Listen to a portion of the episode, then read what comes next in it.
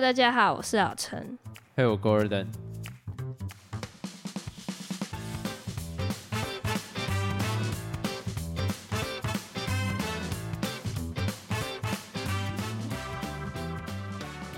首先，我们先来回复听众的问题。但是，一般来讲，在 YouTube 上面的留言，我们不会主动去回复。可是，因为上一次就是有一个比较有建设性的留言，让我有点小走心。那我又觉得说，就像很多网红讲的，你都只去看那一种对你不好的影响的那一种留言，也不一定是不好啦，就是都只看那种会让你伤心的，呃，情绪比较低落。我觉得这样讲，要到伤心有一点点，有点 too much。但是。偶尔也要看一些对自己啊利益良善，好了，不是利益良善，就是让自己心情好的留言。所以我特地挑了这两则，也没有特地挑，这是近期最近的，好不好？来自爽一下，也同时感谢就是听众愿意留这样鼓励的话，我觉得这个对我来讲意义很大。那第一则留言呢，他是说我觉得你们的 podcast 蛮有趣的，我觉得这一点是毋庸置疑的啦，开玩笑，就是感谢，大感谢。那第二则呢？他说从第一集听到现在，哦，那他听蛮久的。哇，那浪费你手机蛮多电。他说，我觉得你们之间的思维碰撞挺好的，当然不可能所有的观点都获得听众的赞同，但是论述的过程是很棒。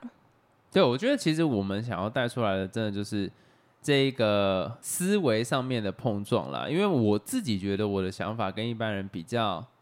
不一样一点点，但也没有说多不一样。可是就是我会比较愿意跳出那个框架去思考，所以或许我的想法比较不能被别人接受，但也没有关系，因为我就只是想要抛出另外一个观点去做一个冲撞。那冲撞完毕之后，有可能留下的是满目疮痍，或者是也有可能是一个新的 idea，就是这单纯就是个 brainstorming，就是看大家怎么去想这件事情。那我觉得你有感觉到我的这个呃。努力嘛？对我尽量是往这个方向去走了，就真的也是大感谢。那接下来就要进到一个非常 no no 的话题了。我们要赶快来讲，因为 哦，因为我爸是绿的，然后我如果直接讲这个可能会出事，因为他今天刚好请假，讲太仔细了，反正。我觉得啊，现在大家都在吵很凶，但我觉得近期有一点点降温了啦。趁降温的时候再讲，有有了吧？现在也越来越多在讲哦，谁谁谁也是抄袭啊。可是那个比较是余波荡漾，余波荡漾好像不是用在那个叫没有很大的感觉吗？有点像是一个大火烧完，慢慢延烧到旁边的小镇，有没有？那不是重点，但是事件的核心已经。哦，有点退烧了吗？对，我们要不要试看看，从头到尾都不讲出这个名字，可不可以把这件事情讲完？反正呢，这件事情呢，我们能从中学到的事情是什么啊？对，论文第一件事就是，你如果有问题，马上道歉就没事了。这样怎么讲呢？就是很多人可能会说，哎，他第一个时间道歉的话。那他就不用选啦，哇，这有够明显，就不用选啦。然后另外两个党还是哇，这也够够明显，就另外两个党还是会一直打，打到他必须下台为止。可是实际上，为什么最后他会离开这个选战？最重要的关键其实来自于说中间选民嘛。那我跟老陈其实都可以算是中间选民，就是我相信我们两个都偏绿了，但是有一些价值，我觉得我们还是会试着以中立的角度去看。因为毕竟中立人嘛，不是那个不是中，不会硬挺啊，就不会不会硬要瞎挺下去。因为我觉得这个已经不是硬挺，硬挺比较像是说，嗯，他的概念是虽然没有那么被人接受，但是我还是想要支持他。但是瞎挺是你已经完全毫无逻辑，就是单纯想挺，然后挺到爆，完全不管了。我觉得这次很多让我感觉到有点瞎挺的过程，所以我一向在。思考一件事情，我都在想说，最终的结果会不会是自己想要的？嗯，那如果最终想结果是你想要的，那你就往这个方向去走。可是这一次，我会感觉到绿色政党他们没有把这件事情想清楚，因为他最后过程一定不会是让另外一个立委跑过来选市长嘛？这个一定不是他们的过程，他们想要帮助这个人挺过这次的风波，正式可以去选市长。可是很明显这个策略失败。就我跟我家人在讨论，或者跟老陈在讨论的时候，我都觉得说，如果你想要继续选，很简单，你就先直接，因为那个东西很瞎，那两个论文就很瞎，那个没有什么好讲的。虽然我没读过硕士，但这看起来有问题，对吧？就是我虽然没有读过，但是老陈有读过嘛，所以我可以问他意见。所以他说很瞎，我就说很瞎。没有啦，开玩笑。但因为我们自己还是会有写过报告嘛，看的东西就知道。那老陈也是台大硕士啊，虽然不是国发所的，可是他至少。看过这件事情，那他也扯到我 不行呢，总要让你有点戏吧。就是虽然我不是硕士，但这看起来有问题，对吧？就是如果以学术诚信嘛，就因为我们在写论文前，学术伦理啦。哦，对对，学术伦理就在写论文前都要看过，然后其实他就有写蛮仔细的。那很明显就是诊断。很像嘛，所以就一定是 你至少也换句话说或者什么的。那你们比对系统是不是超过二十趴以上就是很扯？我们学校是规定三十趴以上就一定得重写。可是每个老师都一定会去对吗？不一定啊。那如果不对，那学校也不知道。学校有任何稽查的机制吗？会在你们缴交论文的时候直接去没有哎。那其实我一直以为都要比对，因为我之前看人家都说要比对，所以我自己就跟老师说我要比对。我以为一定是要比对才能毕业的，就后来发现说啊，原来可以不用比对哦。哦，可是我自己这样听起来，我觉得台大也有问题。你懂我意思吗？就是你假如说今天你把台大当成是一个品牌商好了，那你在推出一个产品的时候，你是不是需要品管？对。那他是放太大的权利给老师了。如果老师说过就过，那是不是品管有问题？当然啊。对啊，我觉得他 QC 上面就很有问题。好，那我觉得那是后话，但是。我先回到第一个点，我就觉得说这一次，其实我觉得讨论这个什么谁上谁下都不是重点。我觉得一般看戏或吃瓜的人，你要能从这些事情中学到，或是去反省，就是看我们自己能怎样避免发生一样的状况。当然，首先不要抄袭，这个是废话。可是我觉得每个人都一定会做错事，可是你在做错事的时候，你当下直接道歉就解决了，真的就解决了。虽然另外两党还是会很鸡巴一直打。可是问题是，你在中间选民心中的形象就翻过来。我会教他的方式是什么？如果以我一个公关降危机的话，我就会直接讲说：“嗯，大家好，很抱歉，就是我以前在当市长的时候，那个时候想要对台湾再更尽一份力，什么之类的。然后接下来讲说，所以我希望去读国发所，直接讲出来。我希望读国发所可以学到更多的知识，帮助就是我们未来市政上面的发展。”可是很遗憾的那一段时间，的确因为事情繁忙，就是新竹我要讲过这些新竹很多事情要去做处理，我一时做错事，不管是我交给助理去写，或者我直接抄袭了谁谁谁的论文，但是我愿意为了这件事情道歉，我也接受台大接下来做的任何处置，很抱歉，我希望选民们不要像我一样犯了这样的错误。那你这样不是就是？中间选民就会想投你啊！完美大结局，完美大好。另外两人说：“哈哈，抄袭智障，干你娘！”他们一定会这样狂骂。可是问题是，你在中间选民，中间选民从来你要想，我们都偏绿。当我们都偏绿的时候，隔壁两党怎么打，你已经不会 care 这件事情了。可是你不能让我们，我们可以硬挺，但不能瞎挺。你知道，真的大部分是瞎挺，你知道吗？已经像连挺到我一种。你认真，你认真，你这样挺的，现在你真的，你们哈，你现在讲出这样的话，你合逻辑吗？就是我觉得这个已经是另外一件事情了。当然，我觉得同时你可以往 QC 的方面去想，就是台大也有一点点难以脱身呐，在这样的角度，因为其实都有问题啊。对，那如果说台大今天讲说，哎，每一间学校在硕论的方面，他们都是没有审查，他们放空间给老师的话，那是不是台湾的论文品质都必须要好好的去做检视？因为我不知道大家可能会觉得论文就是一个报告，可是来身为一个硕士生，论文代表是什么？我能不能毕业的一个字？快点呢，你讲。论文代表什么？你要很官腔的版本，还是很实际的？Of course，官腔啊，谁要听很官腔？就是把你所有学过的一些东西，然后汇整起来。以国家的角度来讲，论文代表什么？论文代表什么？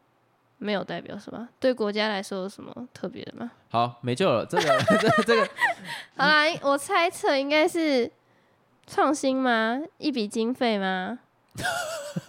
好，没世俗哦。呃，因为我我自己在感觉论文比较像是说一个你国家的国力的展现吧，我觉得可以这样讲了。哦，是这样哦。我不知道啊，就你们有这样子因为对我来说，我不在乎我对国家做什么，是在乎我自己啊。我把我这毕生所学全部应用在那个论文里面。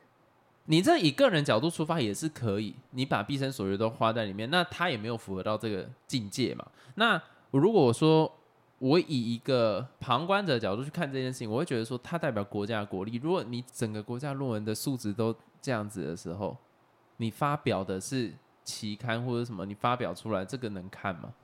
理解，我不知道这个角度对不对，我只是想说，你们有没有类似这样的讲法，或是你们教授在讲论文的重要性的时候，有没有讲类似的说法、学术伦理之类的？有啦，有些能力真的很好，他会去投期刊或是国外的一些比赛啊什么的。因为我我们往深一点去想，为什么论文需要放在什么国图是国图吧？为什么需要放在国图，或者是放在呃有电子档让别人去参阅？因为这代表说是一个，它并不是说你这个是只属于你的东西了，这有一点像是说哦，是这样哦。我自己的想象，因为以我一个第三人的角度来讲，我觉得你会这样子愿意公开，那就代表这是一个国力的展现，或者说这是一个台湾学术的一个殿堂的概念，你能放在里面，你就要承担相对应的责任，因为那个是给别人翻的嘛，你要给别人参阅的嘛。那如果前面的素质都差，那后面再参阅前面的，那会不会是 嗯，一场灾难呢？所以，所以我会觉得说，那是不是如果今天已经有硕士泛滥的这些问题的时候，那要不要？我觉得大专院校也要去检讨这件有啊。你知道我们现在系上啊，就在我毕业没多久，大概是七八月的时候，那时候就寄来一封信，他说从即刻开始，硕士要毕业者一定要做比对系统。所以，假如说是我刚好我们这一届的还没毕业的话，他们就一定要有那个比对系统的资料。那 OK，那我觉得有做事 有改善呃 有改善，我就先不骂喽。好，我觉得接下来我要探讨第二个点，就是我自己在这件事情上面，我觉得很重要，就是己所不欲啊啊，勿施于人。这种东西听起来很无聊，可是你看嘛，看我觉得这样很危险的，讲话都很危险。当初民进党怎么打李梅珍的，我现在直接把名字讲出来，回力标终究会回来。那你们民众党跟国民党怎么打林志坚的？回力标就是会回来。现在那个什么神力女超人哦，跟另外一个那个谁蔡碧如，就同样都在飞回来了嘛。有些人会觉得说，像我看到我同温层，因为我同温层一定是深绿，我就看到有些朋友在讲说，这次到底是在选什么高材生还是在选市长？我觉得这个逻辑不是这个样子哦，这个有点带 too much。当然不是在选高材生，可是我们在选的是一个态度。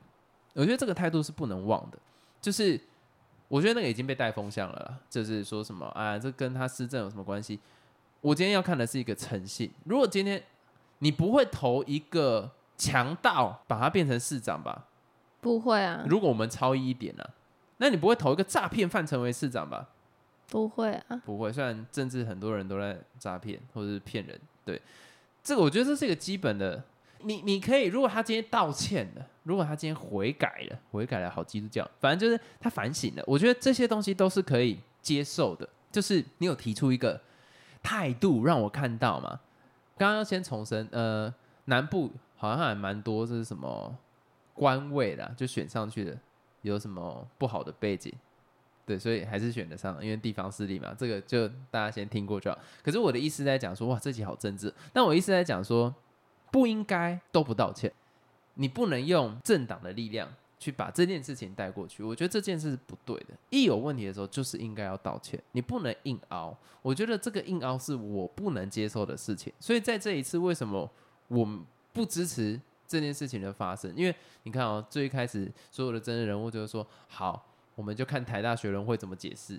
那当然，有些人骂那个你们的那个苏宏达那个社科院的院长嘛，说什么他不应该什么啊，I don't care，反正他们说要尊重学人会嘛。那学人会最后没有把这个人排除掉，那最后他就是可以在这个里面，到最后投票出来，不是要尊重学人会嘛？怎么台大变成标的？这个让我觉得不能接受。嗯，那啊，我刚刚有一点偏题，我觉得最后回归到这件事情，就是说，你当初打了李梅珍这件事情，你想也知道这件事情会回来，因为你教了别人这个手法，别人一定会拿来用。那这时候让我想到以前在新创公司的经历，就是有一些主管，我我就不讲他的细节了，可是他会做一些一般组织里面不希望看看到的事情。什么事情？我就已经说不要讲，哦，不能对，就是一般组织内，就是身为一个成熟的领导人，你不应该去做这件事情。比方说，跟下属讲另外一个下属的坏话，这是一个很基本的道德，但你没有做到的时候，今天这个下属如果知道这件事情，会不会一样做同样的事情？去反着说，一定会，你就会让这个变成是一股风气。就像一个家庭里面，你的爸爸回到家都在看电视跟打电动。你身为他的小孩，从国中上完一整天课，你回来会想要看书吗？不可能，因为你看到你爸在打电动，所以这件事情就是它是一个循环。所以如果以后你不想做这件事情，所以如果以后你不想这件事情发生在自己身上，你就不应该拿这件事情来对付别人。我觉得这是一个对，就是像你前面讲的，要先想到最终的结果是什么。对啊，那就发生像这样的事情。那如果大家现在都在查，那我觉得很棒啊。其实我是乐见踢爆，对啊，我是乐见这件事情发生啊。反正台湾的学术在硕士这一边，本来如果政治人物都觉得有问题，那大家查一查嘛。的，我觉得这个并不在乎说什么，你你是不是在选一个什么高材生，这个一这个一点都没有关联。我在选的是一个品德。如果今天这个人被抓了，他马上说我道歉，甚至现在一个就是还没被抓，他就直接出来道歉，我还是觉得他会有他在地的名声，因为他有做事。像我就真的讲很直接，林志坚如果道歉了，我一定还是会投他，我一定还是支持他。讲实在话，因为我看到他在新竹，哎、不要呛我棒球场的事情，这个 这个我不管。但是新竹不管这可能八年来，我都觉得他整个是有在往上，而且它变成是一个人口往那边去走。当然时事有关系，跟产业有关系，可是我觉得他有把这件事情做到新竹在地的人都觉得不错。那我这次看在眼里，他要来桃园，其实当初我是很期待的。可是是因为后面的整个政治的操作让我觉得不能接受，就这样。其实我觉得这整件事件的发生是一个好事，因为你看，一来那个政治人物的那些你知道背景啊什么的都会被揭露，那这时候我们就可以更加审视他们这个政治人物他是不是我们该投的对象，就我们可以理解说他这个人的人品啊，或是他的一些经历什么的。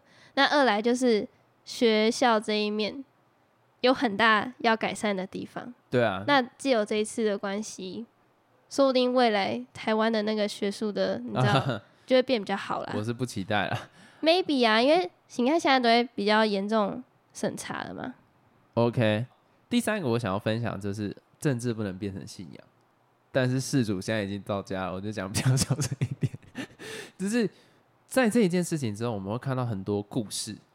一个行销最成功的就是在于，他如果用故事来宣传，他就会慢慢越来越夸张。嗯，在他被换掉之后，我就开始听到很多故事，是有关于一个平凡人如何做上市长，一个平凡人如何慢慢做起来的故事。我也是啊。But I don't fucking care，这到底跟这有什么关联？这些都会是转移焦点的一个方式。那你有没有想过，以后这些人都没有机会了？努力从什么爬起？他以前可能没有很认真，但是他未来很认真，怎么样？但是重点就是我在讨论是抄袭，一个全不关关我屁对，没关系呀、对 对，可是因为会陷在故事里面，你会走不出来，而且不会好吗？没有没有，我在说深深深深深把这个政党当信仰的人，好不好？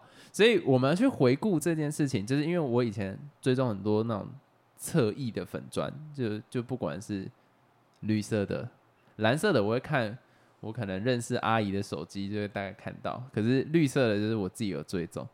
近几年来，我都因为我比较把 FB 放掉，我就没有再去看 FB。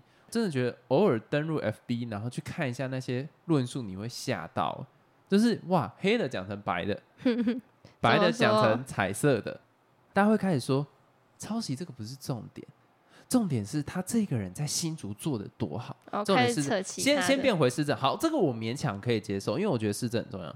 可是接下来就说，如果你把它换掉，然后白的要变彩色了，你要想想，一个从小辛辛苦苦长大，虽然他没有认真读书，可是他从一个平凡人，好不容易变成原本政治是一般人碰不到事情，但他碰到了，就是开始变成这样子。他从黑色讲成白色，白色讲成彩色，但是终究我没有要讨论这个颜色，我要讨论是这个事情到底正不正确，可是会被拉往这个方向，故事就越写越夸张。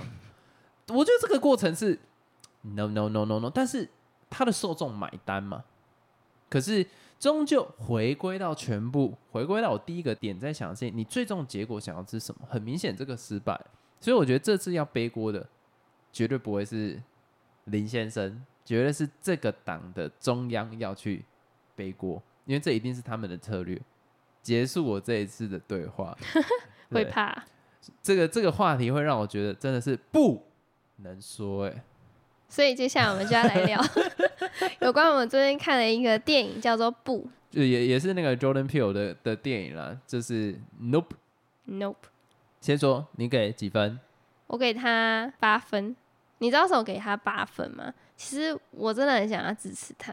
我在看那个导演的前面两部电影的时候，我都觉得哦，超喜欢，超喜欢，超级喜欢。所以这个电影其实是我揪勾人一起看的。我觉得这个导演很 match 到你的风格，我需要，我想要看到他都会呈现给我。对那比较 match 到我的导演就是那个奈莎马兰，不是诺兰吗？呃，诺兰有点超大众，我觉得要能接受到他电波很容易，那那奈莎马兰的电影是什么？就是那个啊异烈，哦，异烈哦，异对对对，他也是一个很有自己个人风格的，但是作品一样会因为个人风格会有一点点失焦。最早期他们都可以把这个 match 很好，但是后来就会有点 too much。像那个 Taika YTT 也是一样的状况，就是拍吐槽男孩的那个。早期我觉得他们都会算是用的可能比较谨慎啊，所以会让人家觉得是 match 在里面。可是你到后面都会觉得他的整个电影太游刃有余，到他已经不管观众真的体验是什么，他想拍的手法丢进去。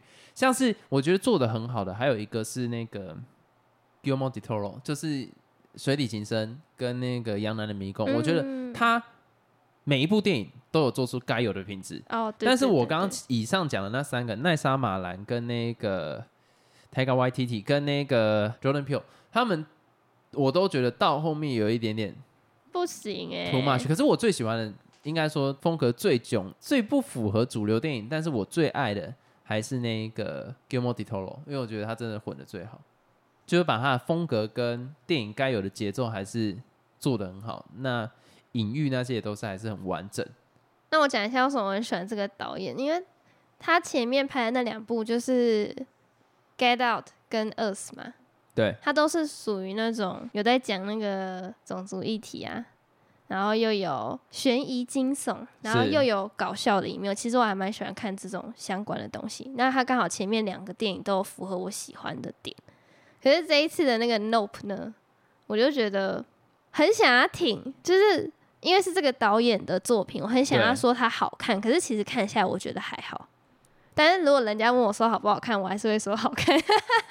呃，我我我讲一下我这次的评分，我会比较给他像是七分，姐，等一下，为什么越给越低呀、没有没有你知道那时候看完电影当下，我问你你给几分，你说九分，然后我说九分，结果我现在扣一分变八分，你现在扣到七点五，哎，我没有变七分了，哦七分，因为越想越不对劲，而且我必须跟你讲，在上个礼拜我把他前面两部都再重看了一次，哈，我陪我哥看，哈真的假的？对，看完之后就必须再扣一分。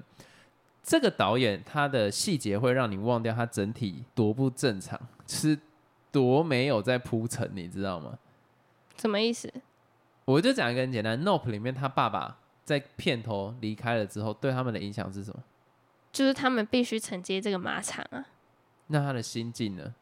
没有心 境，没有心境。你看他妹还是一样哎、强，对耶好像啊没什么关联，好像没什么。他爸就是被迫继承了这个马场。对他爸就是前言，他是他爸是一个序，序讲完之后，好像正进入正式的故事，就他爸就 get out，就完全跟这个，然后他跟他妹就两个 us 就自己好，这样太太多了，太太太太恶了，反正就是他们就好像没差的继续过生活。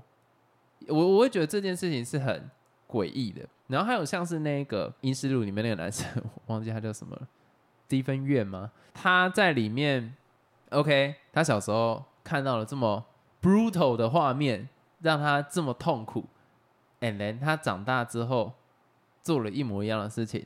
我哎、我知道为什么他会变这样，因为后来我有上网去查人家给的心得，嗯哼，原来是因为他在他小时候不是因为那个 monkey 的事件吗？应该是 chimpanzee 吧，不是 monkey 吧？就是那个猴子啊，它是猩猩。哦，猩猩，反正就是那个猩猩的事件。那那个猩猩事件就是他们在拍一出剧的时候，然后就带一只猩猩来演戏嘛，然后就有那个猩猩不知道为什么就突然发疯失控，把所有人都揍死了，然后唯独那个就你刚才讲的那个华人，就是 Stephen 院呢、对，他就躲在那个桌角，然后再看那个星星做这一切嘛。然后最后那个星星发现了他，但正当那个星星要跟他接触的时候，那个星星就被外面的人给射死了，就是那种警察什么之类的。所以他就知道说，哦，所以我是有可以驯服他的能力哦。他那时候的解读是这样，因为他还小，哦，所以造就说他未来经营了那个游乐园之后，他就觉得说他可以驯驯服那个像风筝的那个怪物，是这样的关系。那这时候我就要问一个人直接问，所以那个鞋子立起来是什么意思？怪力乱神，对啊，其实我也不懂、欸，这什么都没讲，然后就就这样，这个让我也是觉得有一点点你是在埋梗，因为你还把镜头刻意在那个上面，对对对，所以或许是那个它是一个陪衬，就是说有那个鞋子让他相信他有这个能力可以驯服，所以他都把那个鞋子带在身上。我不知道，但是我觉得我看到这件事情就会觉得说，哎，你妈前后 前后不一啊，讲啥小啦，然后而且前面真的铺陈的真的太差了，对前面有点拢，对，真的很拢。然后，但是为什么我们还是会给到七分？你知道七在 IMDB 里面，就是我们的标准是比较走偏 IMDB 那样子，为什么还是七分？七分其实就是可以看。呃，我我先定义七分啊，七分是可以看，但有可能要看人口味。对，然后八分是应该大家都喜欢的好片，九分是 God damn 神片，嗯对，那七分的话，其实我觉得 Jordan Peele 的片一向我都会把它放在八分上下，可是这一次就真的必须把它放在七分，是因为它的节奏太太不统一了，前面很慢，后面很快，可是你会不知道他的宗旨想要表达什么，他当下是不会让你心里面是会有激昂，或者说跟他有共感共鸣的。你在二十里面，或者是呃 get out，你或许搞不清楚，可是你会感觉到他的节奏是很紧凑，而且看完之后你会觉得很震撼，你会余波荡漾。对你会马上想要去查说他到底想讲什么。可是你看完 Nope 之后，你就会想说，哦哼，就不知道讲什么，而且你知道那时候看完我都不知道跟你聊什么、欸，就对，有就是它点无语，是一个没办法延伸的东西。我觉得这个东西很难讲，就是你会觉得好像没什么值得讨论的，它好像就是一个结论。你知道那时候，因为一般我们看完电影的时候，我们其实都会一直聊里面的东西。可是这一次看完，我真的不知道跟你讲什么哎、对，而且他是 Jordan Peele，他是 Jordan Peele，他有很多东西应该是要可以抛出来讨论。然后我讲到最后，我就只能说，或许就是有关动物保育吧，超废的结论，我真的不知道该讲什么，你知道吗？对啊，不知道能聊什么，因为它就是很很好理解的一部电影。如果跟他以往的比起来的话，我有一个超意，就是后来我在网络上看到有一个讲的比较完整，我就直接讲他的版本。他在讲说的意思是，他们最早期其实这部电影是围绕奇观两个字，就是他们在那个电影，他们不是在那个呃拍电影的那个过程，不是有一个绿幕，然后他们带一个马过去嘛，然后他妹妹不是讲说什么以前你们现在看那个什么。那个有一个人在骑马的那个画面，就是他的什么 grand grand grand grand grand grand grandfather，就是以前在电影产业，他们拍一个黑人骑马的这个画面，对他们来讲是一个奇观，他们是用特殊的眼光去看待这一件事情。那他们在拍那个猴子，也是一种奇观的感觉，就他们只是把它当做是一个奇观，他们没有把它同理，所以没办法了解它的习性。像是在马那个他们在拍电影的那个时候，他就已经跟你讲说马很怕大声的声音，然后马讲话还那么大声啊，然后还硬要站在马的后面。然后像是在星星那一场里面，其实星星就是很怕那一个气球破掉的声音，但是你还是让这件哦事情发生了。然后到最后面的时候，OK，Steven Yuan，他就只是想要让这一个呃生物就吃嘛，他没有想要去了解这个东西，他就把它当做是一个奇观来放贩售他的门票。可是最终，就只有你去了解了它的习性，了解这是什怎么一回事，你才有办法幸免于难。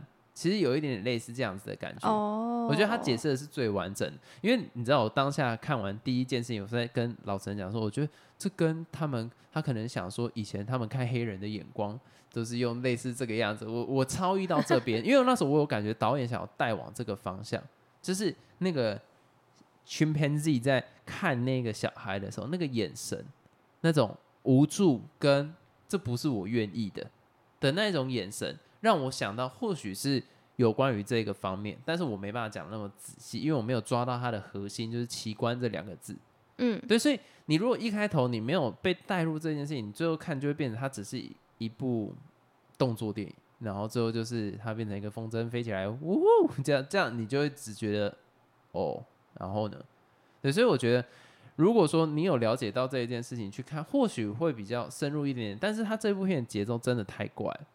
它有一点点玩弄节奏，到玩弄到整个大电影的步调是有问题的，就很怪。啊前面太长，然后最后收服那个怪物的时候就特别快。Jordan Peele 强的地方是，他的片段里面对于节奏掌握是很清楚的，像是在那个《Us》跟《Get Out》里面，你会发现它里面的角色很爱走一走路，快走很快，然后忽然又很慢。就很恐怖。